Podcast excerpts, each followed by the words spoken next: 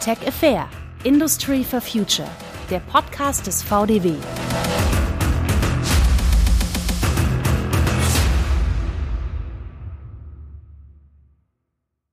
Die Plattformökonomie ist für Deutschland eine große Chance, weil weil die Effizienzgewinne für die Wirtschaft essentiell werden, um konkurrenzfähig zu bleiben oder zu werden im internationalen Kontext.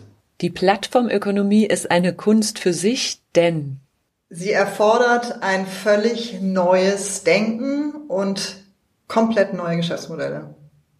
Die Plattformökonomie wird unsere Wirtschaft verändern, weil insbesondere wir in der Industrie ein, über einen sehr, sehr großen und qualifizierten Datenschatz verfügen, der nur mit Hilfe von Plattformen wertschöpfend gehoben werden kann.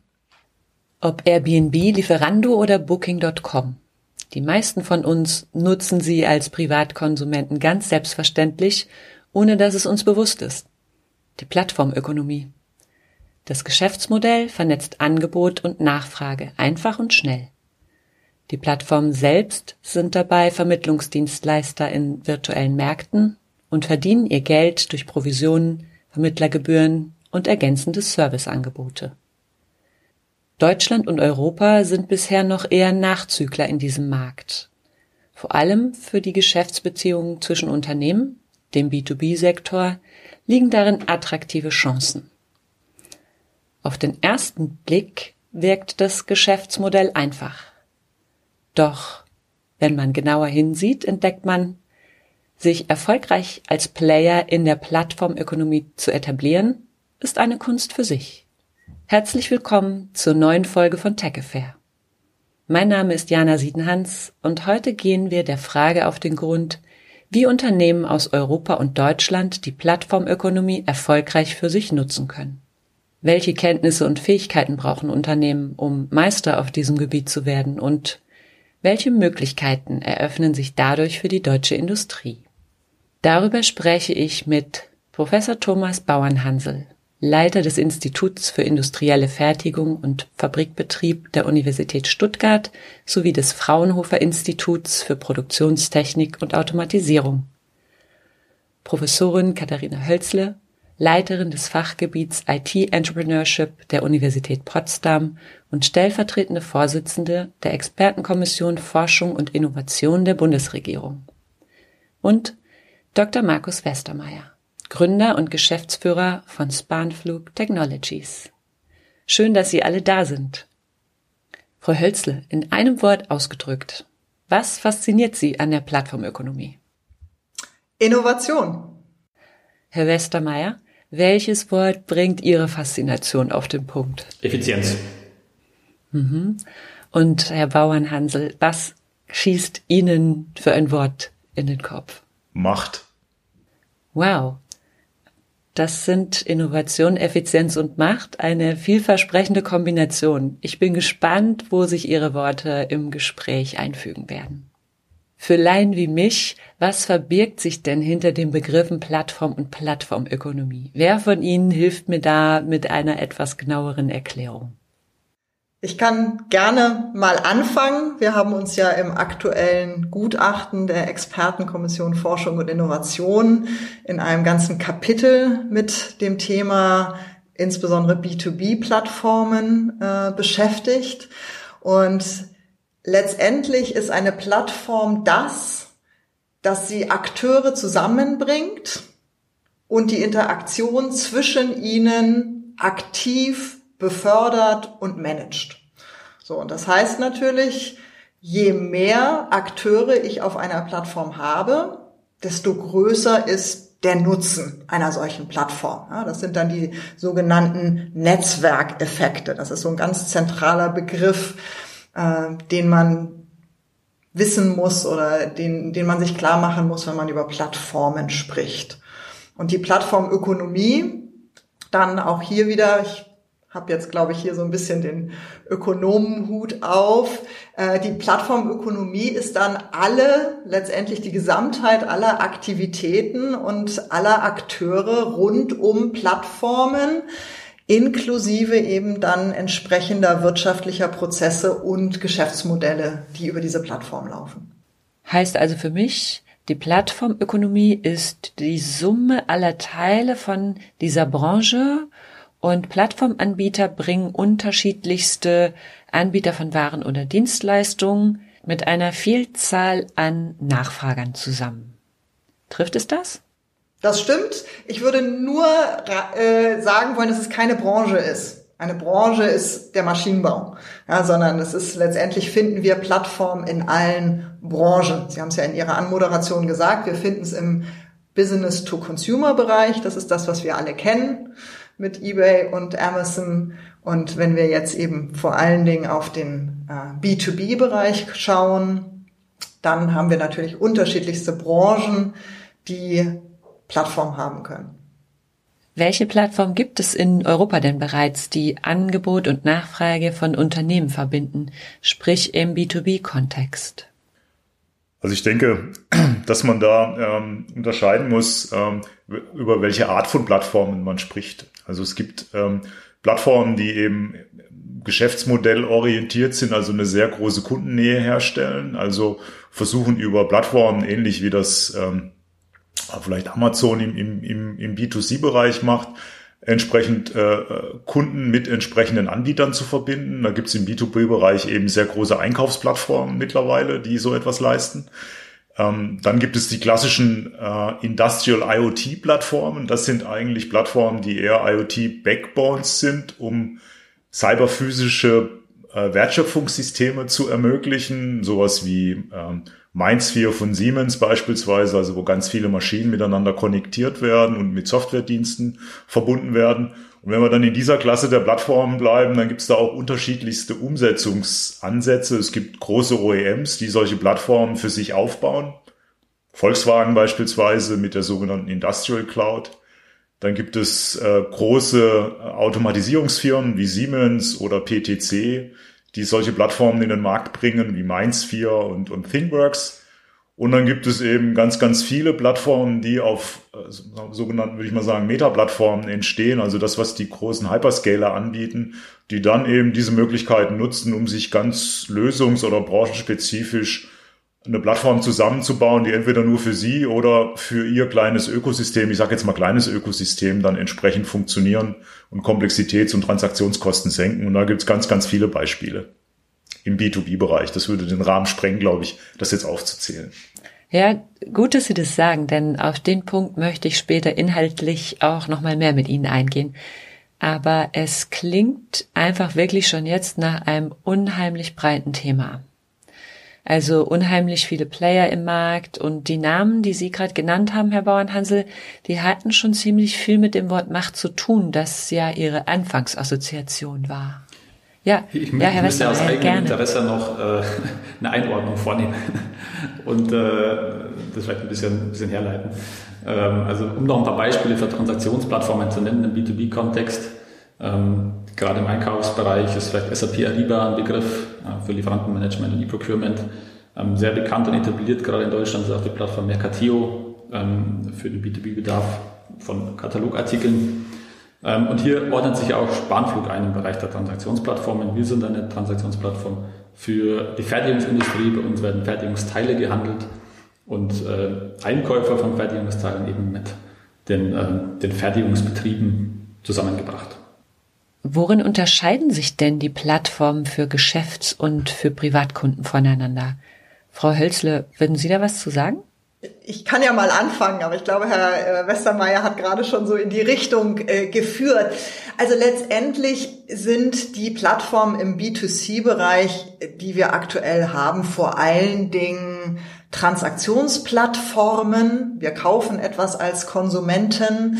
Äh, sie sind vielleicht dann auch noch in gewisser Weise Datenplattformen, insofern als dass wir unsere Daten, seien es jetzt soziale Daten oder bisher ja noch nicht so viel, aber hoffentlich in Zukunft auch beispielsweise Gesundheitsdaten zur Verfügung stellen, um damit dann Produkte und Dienstleistungen zu bekommen. So, das heißt aber, meist ist das dann ein Ansatz, eine Person geht auf diese Plattform und, und interagiert da. So im B2B-Bereich ist es ein bisschen anders. Wir haben auf der einen Seite eben die Transaktionsplattform, die Herr Westermeier ja gerade schon äh, erwähnt hat. Und wir haben aber dann eben auch noch die, äh, Herr Bauernhansel hatte gerade schon die Datenmarktplätze, die datenbasierten Plattformen angesprochen. Wir haben dann eben auch noch Innovationsplattformen. Und hier haben wir eben nicht nur einen, eine Person, einen Akteur, sondern Firmen dahinter stehen. Und da merkt man dann schon sehr schnell, da wird es dann komplex, weil es nicht nur ein Interesse ist, sondern es sind viele Interessen und es sind auch Unternehmen, die dann womöglich auf mehreren Plattformen unterwegs sind, weil sie Transaktionen, weil sie Einkaufsprozesse beispielsweise haben, ähm, weil sie dann entsprechende Daten austauschen, Daten abgeben, Daten bekommen, weil sie gemeinsam Innovationen äh, entwickeln. Und da merken Sie schon, ich hatte ja von diesen Netzwerkeffekten gesprochen, da wird es dann beliebig komplex. Ähm, äh, Frau Professor Hölzler hat die Beschaffungsprozesse genannt. Ähm, und eben, dass auf B2B-Plattformen Unternehmen nicht Einzelpersonen dahinter stehen. Und gerade im Bereich der Beschaffungsprozesse bedeutet das, äh, dass eben nicht eine einzelne Person äh, einen Warenkorb kaufen kann, sozusagen, sondern da muss ein Einkaufsprozess eingehalten werden. Da sind mehrere Personen involviert, da müssen Freigabeprozesse eingehalten werden. Und diese B2B-Plattformen müssen dem, müssen dem gerecht werden. Und dazu gehört dann auch, dass ein einzelner Kunde, in diesem Fall ein Unternehmen eben in der Regel einen größeren Wert für die Plattform hat, beziehungsweise einen größeren Umsatz auf der Plattform ähm, abwickelt oder verursacht, als das äh, häufig im B2C-Kontext äh, der Fall ist. Mhm. Dann ist es also im B2B-Bereich nicht so einfach, seine Leistung, sagen wir mal, in den Warenkorb zu legen, zur Kasse zu gehen und zu bezahlen, sondern es gibt da einen deutlich längeren Prozess von dem Punkt, an dem jemand den Bedarf äußert, bis zur letztlichen Kaufabwicklung. Ja, trifft es das so ein Stück weit?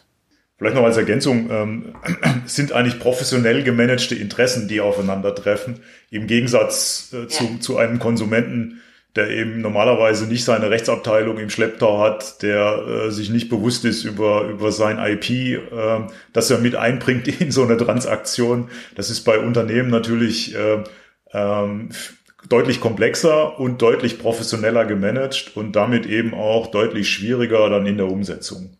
Ähm, also ein, eine Verbindung mit einem, einem Konsumenten, Endkunde, der heute eine Plattform benutzt, um einzukaufen, das geht sehr schnell. Ja, dann sucht man sich eine Plattform im Internet und kauft einfach mal. Ja, ähm, in einem Unternehmen läuft das ganz anders ab. Und wenn es natürlich, Frau Hölzle kann da wahrscheinlich das noch viel detaillierter äh, beschreiben, wenn es dann in Richtung Innovation geht, dann wird es natürlich noch viel, viel schwieriger. Ja, weil ähm, dann bringe ich ja Foreground IP mit, es entstehen vielleicht Patente, es entstehen neue Kundenbeziehungen etc. Und dann ist, ist gleich die Frage, ja, wem gehört das denn und wie wird das bewertet? Äh, und Sie sehen schon an den Fragen, dass dann das Ganze ruckzuck eine Komplexität annimmt, die eben nicht mehr mal eben in einer schnellen Transaktion gelöst werden äh, kann, ja, sondern das dauert dann teilweise Wochen, Monate, bis man dann oder Jahre, bis man dann so weit ist, dass man sich geeinigt hat, gemeinsam was auf die Beine zu stellen. Und um jetzt noch einen weiteren Ebene äh, draufzulegen, das, was wir bei den B2B-Plattformen sehen, ist, da sind im Zweifel gar keine Menschen mehr direkt involviert, sondern we have systems talking to systems, ja, Systeme, die dann miteinander sprechen.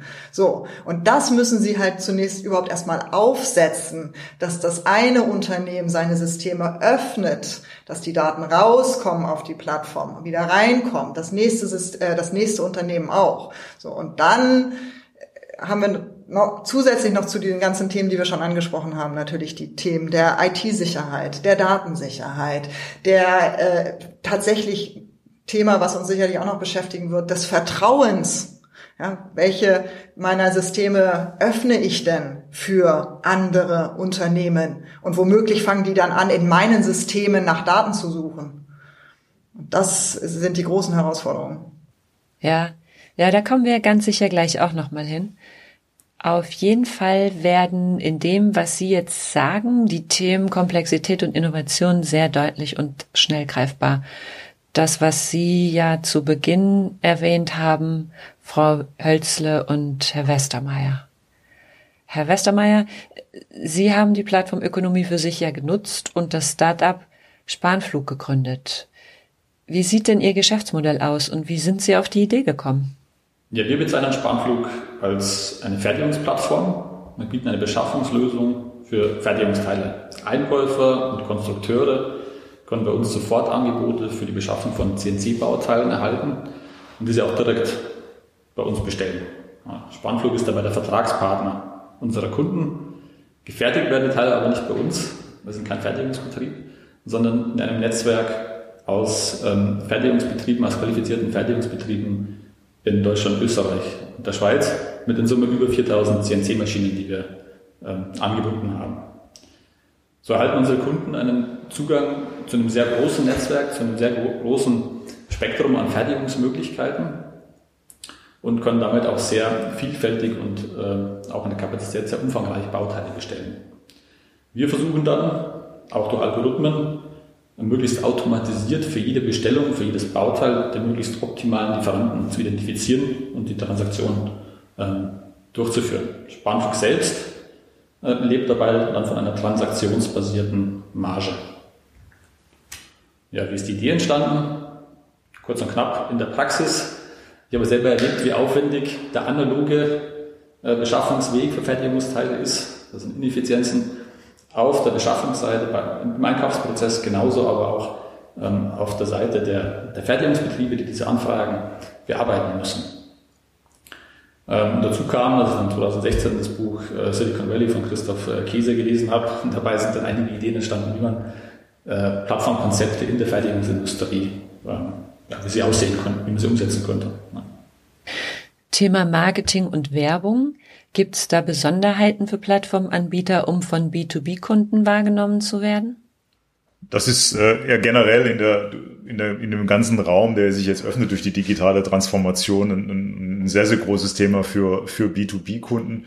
Ähm, also die Zeiten, wo ich eben auf eine Messe gehe und auf einen Innovationshöhepunkt hinarbeite, der dann eben sagen wir, auf der Messe erreicht ist und ich präsentiere dann und dann kommen meine ganzen Kunden und schreiben Aufträge die sind vorüber und die funktionieren bei Plattformen halt auch nicht so, ähm, sondern es, es ist viel vielfältiger geworden. Es geht über ganz, ganz viele Kanäle. Ich muss ähm, äh, teilweise ja zunächst mal einen, einen Markt entwickeln für meine Plattform, bevor die Plattform überhaupt greifen kann. Ich brauche einen sehr, sehr langen Atem. Ich verbinde quasi Marketing mit Business Development und Vertriebsprozessen, sind miteinander verwoben und nutze dabei natürlich auch entsprechend digitale Möglichkeiten. Das heißt, es, die, die Prozesse an sich äh, zur Vermarktung einer Plattform, zum Aufbau und dann eben auch die Vertriebsprozesse über eine Plattform sind nicht zu vergleichen mit den klassischen B2B-Prozessen, die wir vorher hatten. Ähm, und auch das ist natürlich eine, eine, eine Schwierigkeit, die wir heute sehen äh, und eine Schwierigkeit, die viele deutsche Unternehmen haben, die sagen, okay, wir bauen jetzt mal eine Plattform auf. Ähm, die scheitern dann häufig an ihrem eigenen Vertrieb, ja, weil ähm, ähm, ein, der klassische Maschinenvertrieb, ich bleibe jetzt mal im Maschinenbau, natürlich nichts mit einem Plattformvertrieb zu tun hat. Und ähm, die Vertriebsleute die dort arbeiten, auch gar nicht wissen, wie das geht, auch gar nicht wissen können, wie das geht. Und man sich dann wundert, ja, die kommen dann mit hängenden Ohren zurück und sagen, also wir waren beim Kunden, der will die Plattform gar nicht oder der gibt uns seine Daten nicht, ja, oder so, ja. Äh, und dann äh, gucken sich alle ganz betröppelt an und sagen, ja, dann ist das vielleicht doch nicht so erfolgreich mit unserer Plattform, ja, dann lassen wir das vielleicht wieder.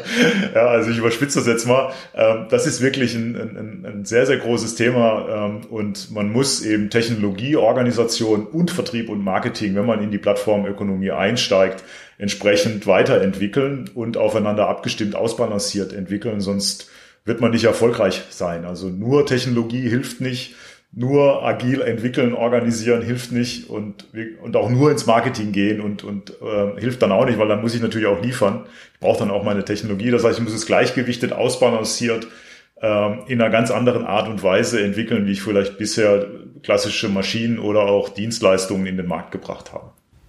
Mhm. Ausbalanciert auch, ähm, was Angebot und Nachfrage angeht. Das ist auch eine besondere Herausforderung in, der Vermarktung und dem Vertrieb von Plattformen gegenüber klassischen Geschäftsmodellen. Man muss es schaffen, Angebot und Nachfrage in Vertrieb und Marketing zu adressieren und beide Seiten ähm, zu skalieren und hochzufahren, sodass jeweils die eine Seite auch immer einen Vorteil von der anderen Seite hat und nicht irgendwo eine einseitige äh, Plattform entsteht. Oder beispielsweise, um ganz konkret zu sein, es hilft nichts, äh, sozusagen viele Kunden anzusprechen, wenn man auf der anderen Seite kein Angebot hat, also keine Lieferanten beispielsweise, die Kunden Bedarfe decken können. Bei mehrseitigen Märkten ist es natürlich dann noch schwieriger, ja, weil ich dann in allen Märkten ja meine Marketing- und Vertriebsprozesse gestalten muss, äh, um die Plattform entsprechend zu promoten. Und äh, es muss nicht zwingenderweise so sein, dass ich mit den gleichen Prozessen in allen Märkten agieren kann, sondern dass ich unterschiedliche Ansätze brauche. So wie äh, Westermeier das beschrieben hat, er muss ja dann seine Lieferanten oder die CNC-Anbieter, die wird er wahrscheinlich anders ansprechen als die Kunden, die dann auf die Plattform gehen. Und wenn er dann noch weitere Anspruchsgruppen hätte, dann bräuchte er auch noch andere Marketing- und Vertriebsprozesse. Und das macht es durchaus schwierig. Ne? Genauso ist es. Ja, das sind natürlich ganz unterschiedliche Marketingbotschaften und Kommunikationskanäle und ähm, äh, die Kommunikation selbst ist natürlich ganz unterschiedlich, ob man es in unserem Beispiel eben Einkäufer anspricht oder die Fertiger ähm, anspricht. Und gerade in der Fertigungsindustrie haben Sie mit einem sehr konservativen ähm, Markt, verhältnismäßig konservativen Markt zu tun, viele mittelständisch geprägte Betriebe, wo noch ähm, Vorurteile da sind gegenüber Plattformkonzepten und digitalen Lösungen. Ähm, und hier ist es für uns eine besondere Herausforderung, ähm, entsprechend auch im Marketing und, Vertrieb, äh, die es zu lösen gilt, äh, und die Fertigungsbetriebe abzuholen und für uns zu gewinnen. unser Ansatz ist hier auch wirklich als Partner, auch als Partner der Fertiger aufzutreten und dort den Unternehmern auf Augenhöhe zu begegnen. Jetzt haben Sie schon einige Grundvoraussetzungen alle drei genannt, die wichtig sind. Was sind denn noch weitere Grundvoraussetzungen, die Unternehmen mitbringen oder entwickeln dürfen, um sich erfolgreich als Plattformbetreiber etablieren zu können? Was gibt's dann noch, Herr Bauernhansel? Da ich ja selbst auch äh, in einer Plattform investiert bin und die vorantreibe, äh, ist es natürlich ganz wichtig, dass man auch finanziell einen langen Atem hat. Ja, also eine Plattform ähm, hat einen relativ langen Return on Invest. Also die klassischen ähm, Methoden, um Investitionsentscheidungen zu bewerten, die funktionieren bei Plattformen eben, eben nicht, weil ich beispielsweise den Wert dessen, was ich dort tue, ganz anders bewerten muss. Und ähm, ähm, das bedeutet, ich brauche, ich brauche einen langen Atem. Ich brauche entsprechend auch die Möglichkeit, ähm, langfristig entsprechend auch Geld zu investieren, auch Kapazität, Managementkapazität zu investieren. Und ich muss mir ganz neue Fähigkeiten in der, ähm, in der Bewertung ähm, erarbeiten, um die richtigen unternehmerischen Entscheidungen zu treffen, weil mit meinen klassischen Bewertungsverfahren komme ich da auch nicht weiter. Und natürlich gibt es da noch ganz viele andere Themen. Ich brauche die entsprechenden Kompetenzen bei meinen Mitarbeitern, die ich häufig nicht habe. Ich brauche ganz neue Rollen, die ich aufbauen muss in, in, in meiner Organisation. Ich muss meine Organisation vielleicht umorganisieren, auch das kommt noch dazu. Ja, ich muss meinen Vertrieb anders aufstellen, was wir ja gerade schon besprochen haben. Also das ist auch ein sehr vielfältiges Thema. Welche Expertise hole ich mir denn mitarbeiterseitig am besten ins Haus?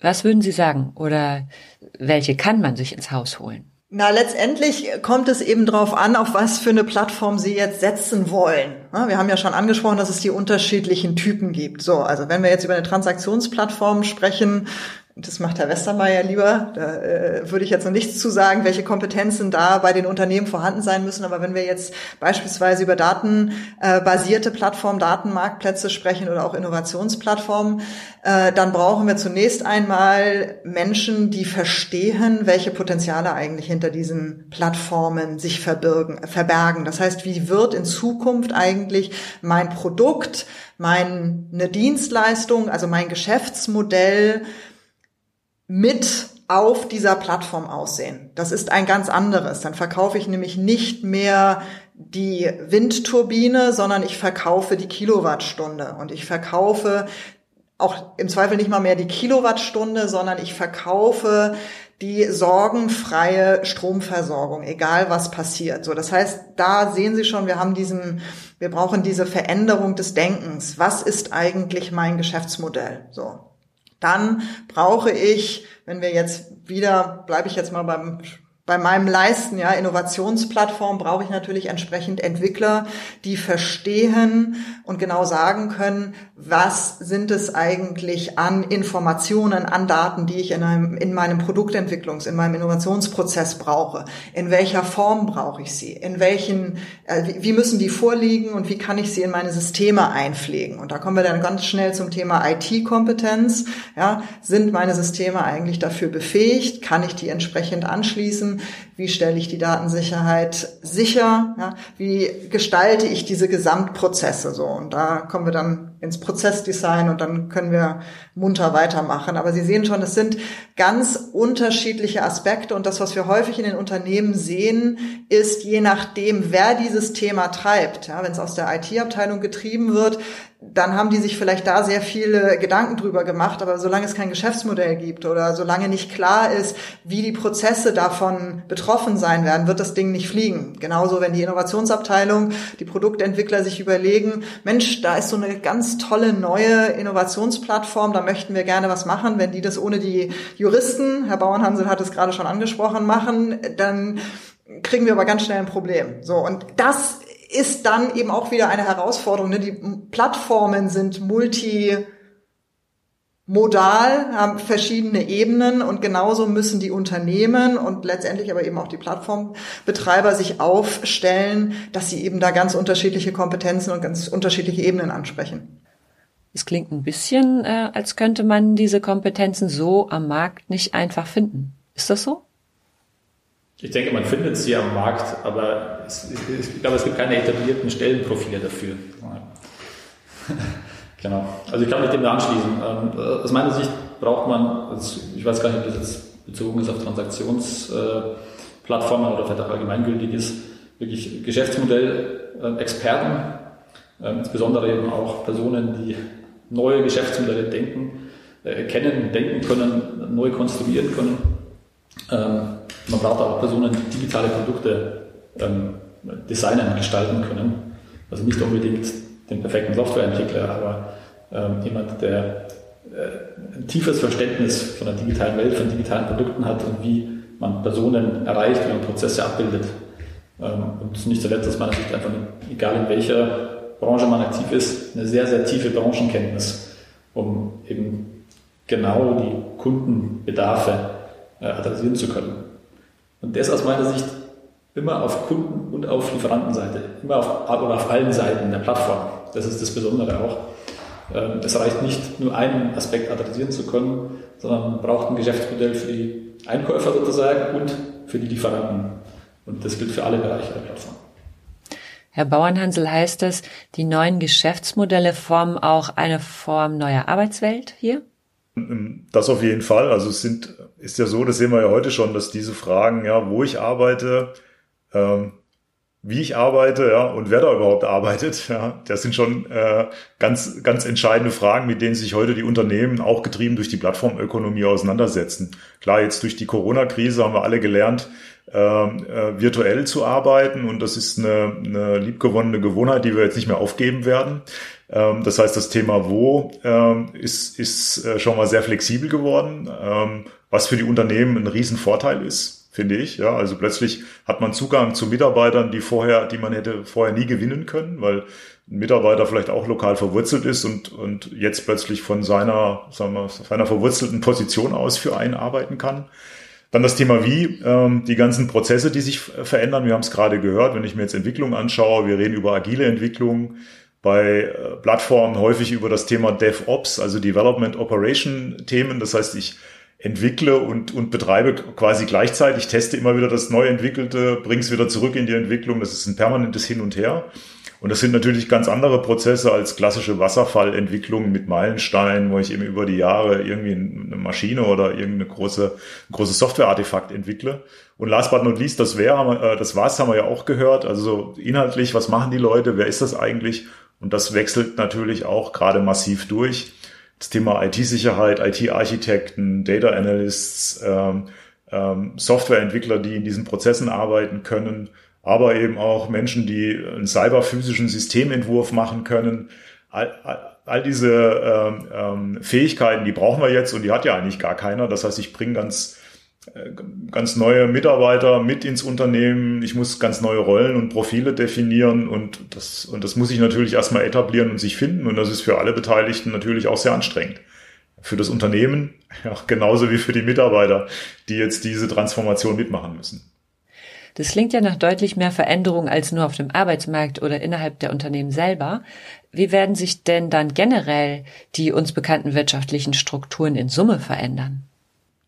Naja, total. Also letztendlich äh, ist das eben genau der Punkt, ähm, der mich auch immer so ein bisschen verzweifeln lässt, äh, wenn ich mir die deutsche Wirtschaft angucke und denke, Leute, es wird aller, allerhöchste Zeit. Ja, also die, die klassische Industriestruktur, dass wir in Wertschöpfungsprozessen denken, dass wir in Produkten denken. Vielleicht denken wir mal in Produkt-Service-Systemen, aber auch das, wir müssen wir müssen ganz anders an dieses Thema herangehen. Wir müssen in Wertschöpfungsnetzwerken mit äh, denken. Wir müssen in diesen integrierten Systemen denken. So und das ist eine ganz große Herausforderung und das schieben, das haben viele viele viele Unternehmen in Deutschland vor sich hergeschoben. Die Auftragsbücher waren voll, es ging ihnen gut. Warum sollte man was ändern? Und das, was wir jetzt merken, wir haben diverse externe Schocks gehabt. Wir haben festgestellt, unsere Wertschöpfungsprozesse, unsere Wertschöpfungsketten funktionieren plötzlich nicht mehr. Wir stellen aber auch fest, dass wir im Bereich der Schlüsseltechnologien abgehängt werden. Es, es funktioniert einfach nicht mehr. Und eigentlich müsste ein, ein Beben in meinen Augen durch die Unternehmerwelt gehen. Und ich warte da immer noch drauf. Ja, also dem kann ich mich nur anschließen. Ähm, ähm, es, ich prophezei das auch schon seit vielen, vielen Jahren, dass sich die Unternehmen ähm, leider nicht schnell genug bewegen und dass das ein böses Erwachen geben wird. Wir haben bis jetzt ähm, ich spreche dann vor Unternehmern immer vor unver von unverschuldetem Erfolg. Ja, das bringt mir dann immer lange Gesichter ein. Aber es ist nun mal so, ja, wenn man sich die Rahmenbedingungen der letzten zehn Jahre oder sagen wir mal, wenn ich die letzten zwei Jahre ausklammere, die zehn Jahre davor anschaue, dann waren das einfach perfekte Rahmenbedingungen, die maßgeschneidert waren auf den Industriestandort Deutschland und auf unsere Volkswirtschaft. Und das wird sich jetzt ändern. Ähm, und wir brauchen mehr Flexibilität, Agilität. Wir brauchen eben äh, eine neue Art des Marktzugangs, der Kundenzentrierung, ganz neue Geschäftsmodelle. Ähm, wir brauchen eine, eine, eine viel höhere Dienstleistungsorientierung. Ähm, und all diese Themen sind, werden stiefmütterlich nach wie vor behandelt. Da gibt es natürlich herausragende Unternehmen, die das schon gut machen. Die werden aber auch immer wie so eine Monstranz dann vor sich hergetragen von allen. Ja, das machen wir doch schon. Und dann werden immer die gleichen rausgezogen. Aber wir reden ja über den, über den gesamten deutschen Mittelstand. Und wenn man sich den dann anschaut, dann kann ich dann die Verzweiflung von Frau Hölze schon nachvollziehen. Ja, also, und da müssen wir wirklich massivst aufpassen, dass uns das nicht in den nächsten zehn Jahren auf die Füße fällt. Ähm, und wir dann zu spät merken, dass wir einfach schlecht vorbereitet waren. Ähm, ich bringe an der Stelle immer das Beispiel, dass auch Quelle im letzten Geschäftsjahr vor der Insolvenz, so viel ich weiß, das erfolgreichste Geschäftsjahr seiner Firmengeschichte hatte. Das heißt, heute, den Erfolg, den ich heute habe, der ist morgen unter Umständen aber auch wirklich gar nichts mehr wert. Ähm, und, äh, und das müssen sich die Unternehmen bewusst machen und viele sprechen darüber, aber anhand der Taten, die man dann sieht, ähm, ist es wirklich noch nicht angekommen im unternehmerischen Handeln. Heißt, wir sprechen hier nicht über einen Hype, den man einfach mal nicht mitmacht oder dem man sich nicht anschließt, sondern um ganz, ganz grundlegende Veränderungen, um die man, egal ob man will oder nicht, auch gar nicht drum herum kommt. So als deutsche Wirtschaft, deutsche Industrie, äh, deutscher Mittelstand. Das nehme ich mit aus dem, was Sie gesagt haben. Jetzt haben Sie dabei ja schon über die anspruchsvollen Herausforderungen gesprochen und die Gründe, warum es nötig ist. Welche Chancen liegen denn darin auch für Industrie und Mittelstand? Was ist sozusagen das hinzu, von dem man sagen kann, das macht es eben auch attraktiv mitzumischen? Na, letztendlich, die, das große Potenzial ist, dass wir als Deutschland, ähm, die deutschen Unternehmen, wir bringen das mit, was wir für die Plattformökonomie brauchen. Wir haben die Industrie, wir haben die Unternehmen, die Weltmarktführer sind und die auf der einen Seite von, von der Input-Seite die Daten mitbringen, die auf der anderen Seite aber eben auch die ganzen Applikationen haben, die diese Daten bräuchten. Das heißt, wenn wir jetzt beispielsweise, wir haben uns ja nun auch äh, Schlüsseltechnologien angeguckt, ja, Produktionstechnologien, sind wir super aufgestellt in Deutschland. Das ist das, was letztendlich sowohl eben der, äh, was einfließt auf die Plattform, was aber auch nachgefragt wird. Was wir nicht haben, sind die digitalen Technologien. Wir haben nicht die digitalen Kompetenzen. Wir haben aktuell noch nicht die großen digitalen Plattformen. Und das ist der Punkt, wo eben jetzt die Gefahr besteht, wo wir abgehängt werden. Und es ist ein bisschen dumm, dass wir das sozusagen freiwillig eigentlich diesen großen Plattformen übereignen. Denn ohne unsere Unternehmen ohne das, was dort nachgefragt bzw. reingegeben werden kann, sind die Potenziale im B2B-Bereich nicht realisierbar. Also die Gefahr, die Gefahr, die natürlich besteht, ähm, ist, dass ähm, andere diese Daten zukünftig nutzen werden. Ja, und ähm, und wir haben Projekte bei uns gemacht, äh, wo wir sehr schnell anhand von Daten eigentlich jahrelanges Know-how aus dem Datenbestand extrahiert haben. Das heißt, das Domänenwissen und das Modellwissen, gerade auch in der Produktion und in der Produktionstechnik, ähm, steckt zu großen Teilen in diesen Daten. Und ähm, wenn wir uns die jetzt nicht selbst zunutze machen und das anderen überlassen, dann wird unser heutiger Wettbewerbsvorteil irgendwann keiner mehr sein, weil eben die großen Hyperscaler und eben äh, stark digitalisierte Unternehmen in der Lage sind, dieses Wissen aus dem Datenbestand zu extrahieren und in Form von Diensten dann weiter zu vermarkten. Und damit wird ähm, quasi der industrielle Kern Deutschlands, wenn man so möchte, know-how-seitig ausgehöhlt und die eigentliche Kernleistung zum Commodity.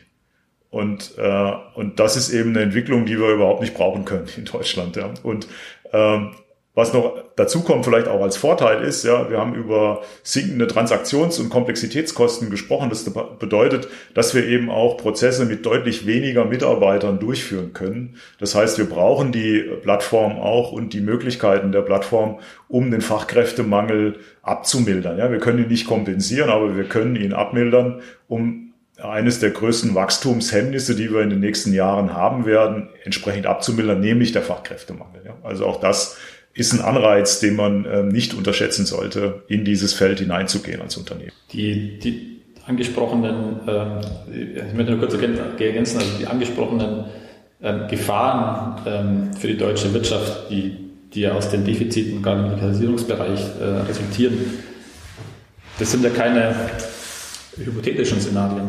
Das passiert ja jetzt schon. Also gerade auch an unserem Beispiel in der Fertigungsindustrie es ist jetzt schon oder seit Jahren schon so, dass andere in diesen Markt drängen, beispielsweise ähm, ein Amazon, der sich immer mehr in Richtung B2B orientiert. Oder da gibt es unzählige andere Beispiele. Also es ist nicht so, dass wir jetzt irgendwann vielleicht mal die Gefahr am Horizont äh, haben werden, sondern das ist eine reale, ein reales Thema, das jetzt tagtäglich schon passiert und äh, Plattformgeschäftsmodelle in der Fertigungsindustrie, aber auch in anderen Industrieteilen natürlich jetzt schon ähm, geschaffen werden und ähm, die deutsche Industrie da schrittweise das Heft aus der Hand gibt. Und als letzten Punkt, vielleicht auch nur nochmal, um das klar zu machen, das Potenzial und die große Gefahr bei Plattformen sind diese Netzwerkeffekte. Wenn die Plattformen irgendwann groß sind, sehr groß sind, dann verschwinden die nicht einfach wieder. Und wir können nicht jetzt beschließen, dass wir in zwei Jahren die Plattform im weltweiten Maschinenbau haben werden. Das wird nicht funktionieren. Und, und dieser Punkt ist total wichtig. Ja? Also die, die, die Hyperscaler sind da und die werden das Heft nicht aus der Hand geben. Und selbst wenn wir jetzt im Moment, im Moment uns hinstellen und sagen, ja, wir haben ja die DSGVO und wir sind ja Europa und äh, das gucken wir uns alles nochmal genau an. Das ist, das, das können wir nicht mal so eben. Ja, also Sie können ein digitales Startup, das können Sie vielleicht von heute auf morgen entwickeln. Aber so eine Plattform, die wirklich entsprechende Hebeleffekte hat, Multiplikatoreneffekte hat, das, das, macht, das macht man nicht von heute auf morgen. So. Und das dürfen wir nicht vergessen. Sollte die Politik mehr Anreize für die Unternehmen setzen? Wenn wir uns aktuell den Stand der Plattformökonomie in Deutschland und Europa angucken, dann muss man tatsächlich sagen, die Politik hat grundsätzlich viel richtig gemacht. Ja? Also die Legislative, die geschaffen worden sind, die verschiedenen ähm, Data Acts, das Thema DSGVO und so weiter, das ist grundsätzlich vom rechtlichen Rahmen her gut. Ja, da muss man jetzt gucken, funktioniert es tatsächlich, ist es, kann hoffentlich auch innovationsförderlich sein und so weiter und so weiter. So, also das hat die Politik richtig gemacht. Punkt zwei, wir haben Gaia X ja jetzt noch nicht angesprochen. Ich tue es dann jetzt. Gaia X ist eine europäische Initiative, die geschaffen wurde, um eben genau den amerikanischen und asiatischen Hyperscalern etwas entgegenzusetzen, eine Infrastruktur zu schaffen und die deutschen äh, europäischen Unternehmen zu befähigen, eben etwas Eigenes zu haben. Auch das hat die Politik mit sehr viel Geld ähm, angestoßen. Sie unterstützt es immer noch das ist da. Da müssen die Unternehmen jetzt mal ran. So, also das heißt, auch da einiges richtig gemacht. Thema Befähigung der Unternehmen. Wir haben die ganzen Förderprogramme im, äh, für die Digitalisierung äh, in Deutschland, für die KMUs. Auch da kann man sagen, grundsätzlich viel richtig gemacht.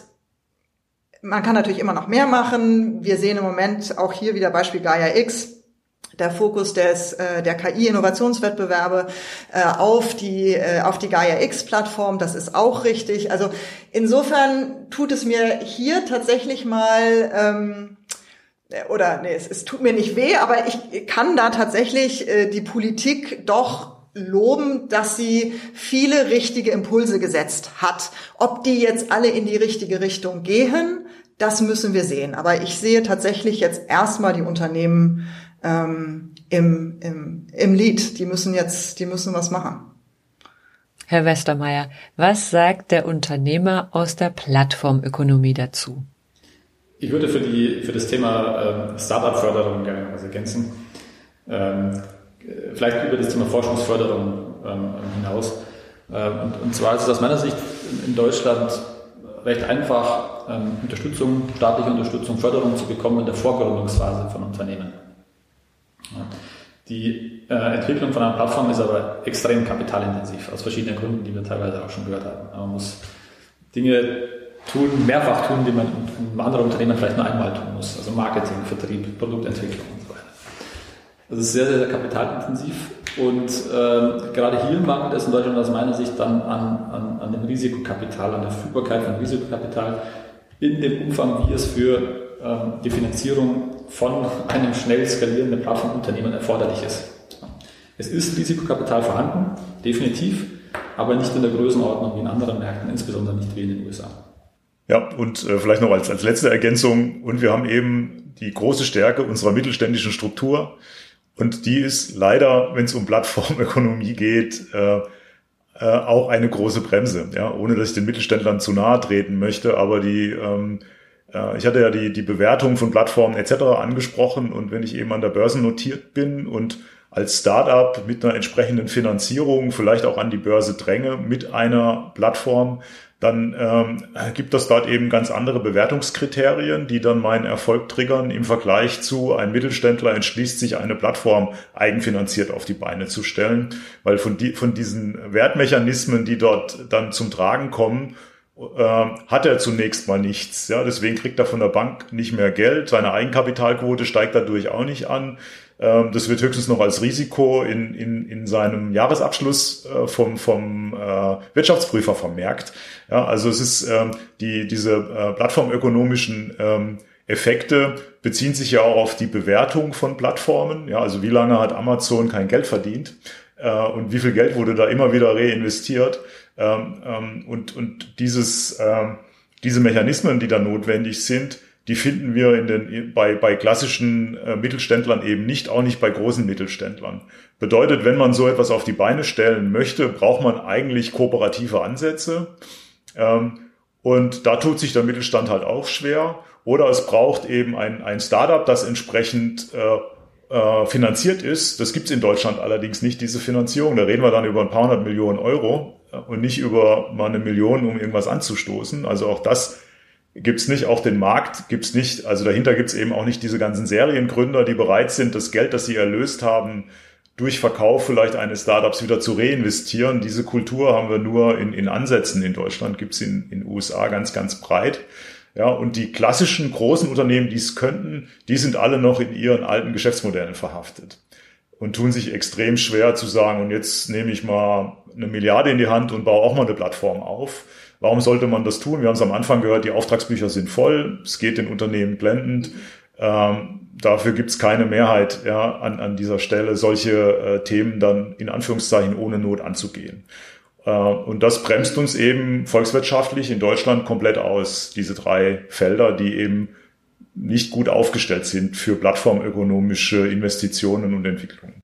Und da würde ich dann doch gerne noch was ergänzen. Ich habe ja die Politik nun gerade doch sehr, sehr gelobt. Aber letztendlich, das, was wir ja im Verlauf dieses Gespräches angesprochen haben, dieser Ruck, der durch Deutschland gehen muss und dieses klare Verständnis dafür, dass es so nicht weitergehen kann, das würde ich natürlich schon auch von der Politik erwarten. Das erwarte ich von uns allen, die irgendwie in, in diesem System unterwegs sind. Aber dass die Politik es für sich selber erkennt, da habe ich immer noch das Gefühl, da gibt es tatsächlich auch immer noch einige, die es noch nicht so ganz verstanden haben, dass es ohne Mut, ohne das Eingehen von Risiken, ohne eine vernünftige digitale Infrastruktur und ein entsprechendes, und da kann der Staat dann wiederum entweder als Nachfrager oder eben auch als Lieferant von Daten von Dienstleistungen auftreten, dass klar ist, das ist die neue Art und Weise, wie wir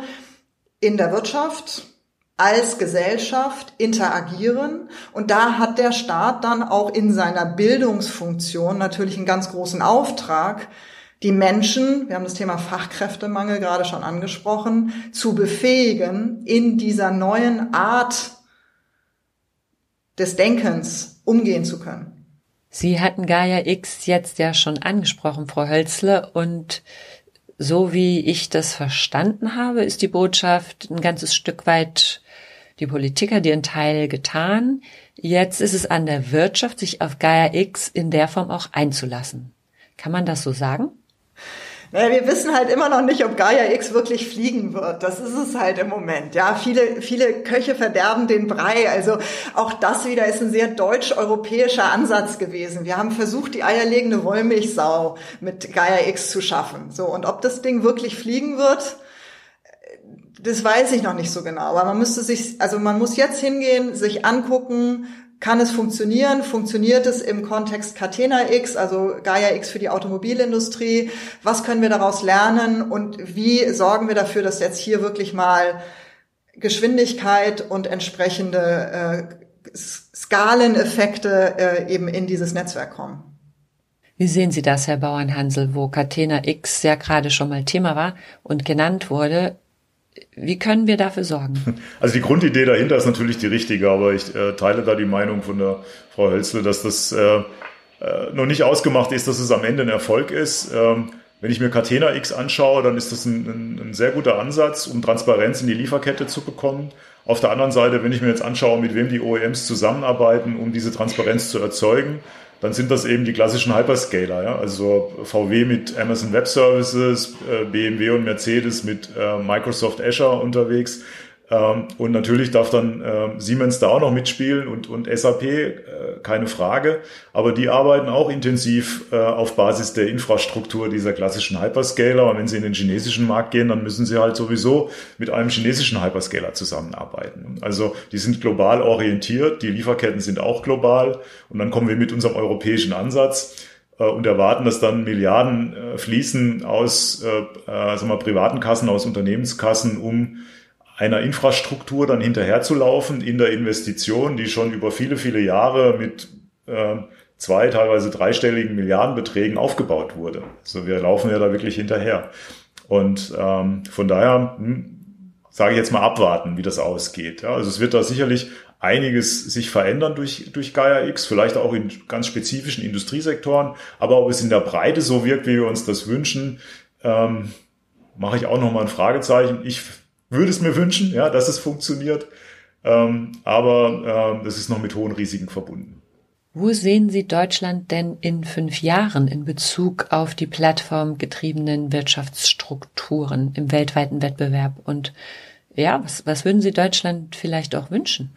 naja, ich würde mir wünschen, dass wir, dass wir vielleicht so eine Art äh, ähm, ja, äh, Apple-Effekt haben, ja, ähm, oder so eine Art Tesla-Effekt, ähm, ich nenne das immer so, ja, also es gab, gab ja immer so plötzlich Themen, die wahnsinnig äh, eingängig und evident wurden. Ja, also da war Nokia und da kommt Apple und plötzlich haben alle irgendwie Smartphones oder die ganze Zeit war äh, Tesla irgendwie eine, eine Spielerei und hm, jetzt ist es plötzlich das ähm, am höchsten bewertete Unternehmen am, am Stockmarket.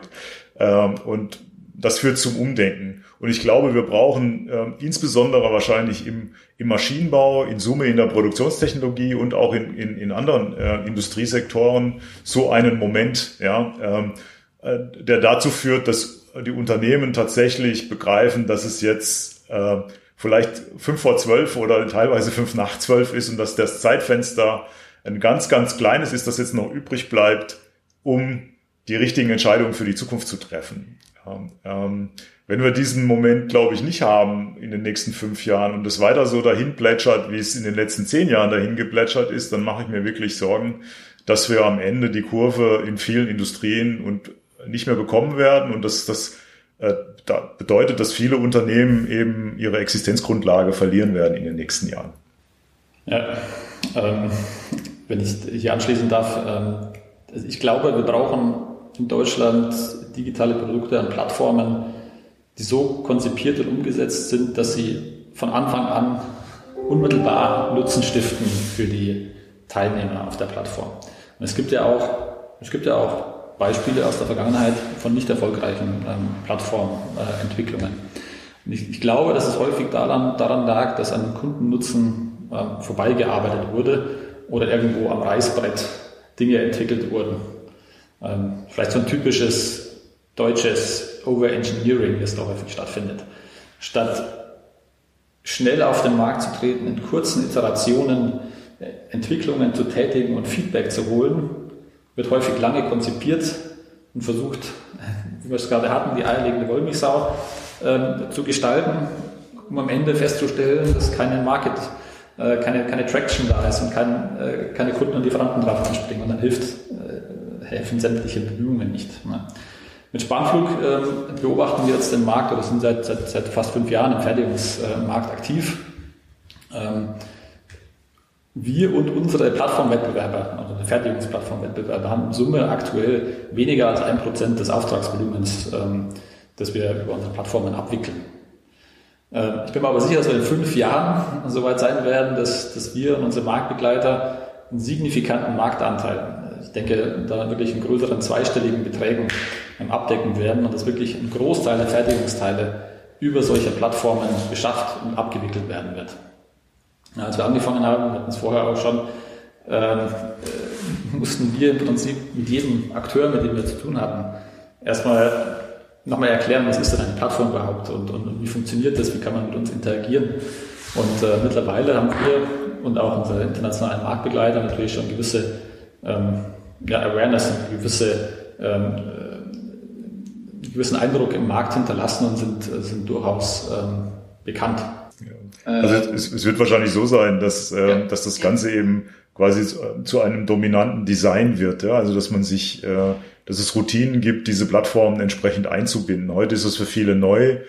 Äh, in vielen, in einigen Jahren ist das eben Standard. Ja, da gibt's dann die vertraglichen Rahmenbedingungen, da muss man nicht mehr erklären, wie sowas funktioniert. Ähm, und, äh, und dann nimmt sowas plötzlich auch in der Geschwindigkeit zu. Ähm, und immer mehr Unternehmen werden dann entsprechend die Vorteile von solchen Plattformen nutzen wollen. Und das sehe ich genauso wie Sie, Herr Stommeier, dass diese Art von Transaktionsplattformen, insbesondere im Einkauf, ähm, ganz stark wachsen werden, weil natürlich auch die, diese klassischen End-to-End-Prozesse, Purchase to Pay, sich für Automatisierungen wahnsinnig gut anbieten und die Plattformen dafür die Basis sind, also das Backbone sind.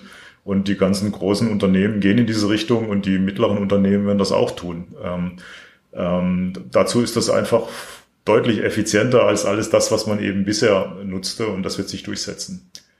In dem Feld und in vielen anderen Feldern auch. Ich wünsche mir, dass wir in fünf bis sieben Jahren eine, mindestens eine europäische Plattform haben, die Weltmarktführer ist. In welchem, in welcher Branche? Mal schauen. Vielleicht in irgendeiner Weise zum Thema Klimaneutralität, die europäische Werte vertritt und wir es gleichzeitig geschafft haben, dass die Unternehmen und die Gesellschaft und die Politik verstanden hat, was Plattformdenken, was digitales Denken bedeutet und es umsetzen können und äh, es zu ihrem, zu ihrem Vorteil umsetzen können. Aber vielleicht brauchen wir dafür auch noch zehn Jahre, ich weiß es nicht. Ist zwar in der digitalen Ökonomie eine Ewigkeit, ja, aber wenn ich das jetzt so ausspreche, denke ich mir, oh, oh, das ist noch ein ganz schön langer Weg, den wir da vor uns haben. Mhm. So oder so eine schöne Vision und ein passendes Schlusswort für diesen Podcast. Plattformökonomie. Welche Chancen liegen darin für europäische Unternehmen und die deutsche Industrie? Und was sind die entscheidenden Erfolgsfaktoren, um erfolgreich in diesen Markt einzusteigen? Darüber durfte ich heute bei Tech Affair mit meinen Gästen sprechen. Dr. Markus Westermeier, Professorin Katharina Hölzle und Professor Thomas Bauernhansel. Ich danke Ihnen für diese sehr große Bandbreite an Fragen, die Sie so konkret zum Thema beantwortet haben. Es hat mir wirklich viel Freude gemacht. Mir war es auch eine große Freude. Vielen Dank. Vielen Dank. Hat Spaß gemacht. Sehr gerne. Danke. Und Sie, liebe ZuhörerInnen, schön, dass Sie dabei waren. Wenn Sie jetzt noch mehr zu dem Thema erfahren möchten, weitere Informationen gibt's auf der Webseite des VDW. Ihnen alles Gute und bis bald.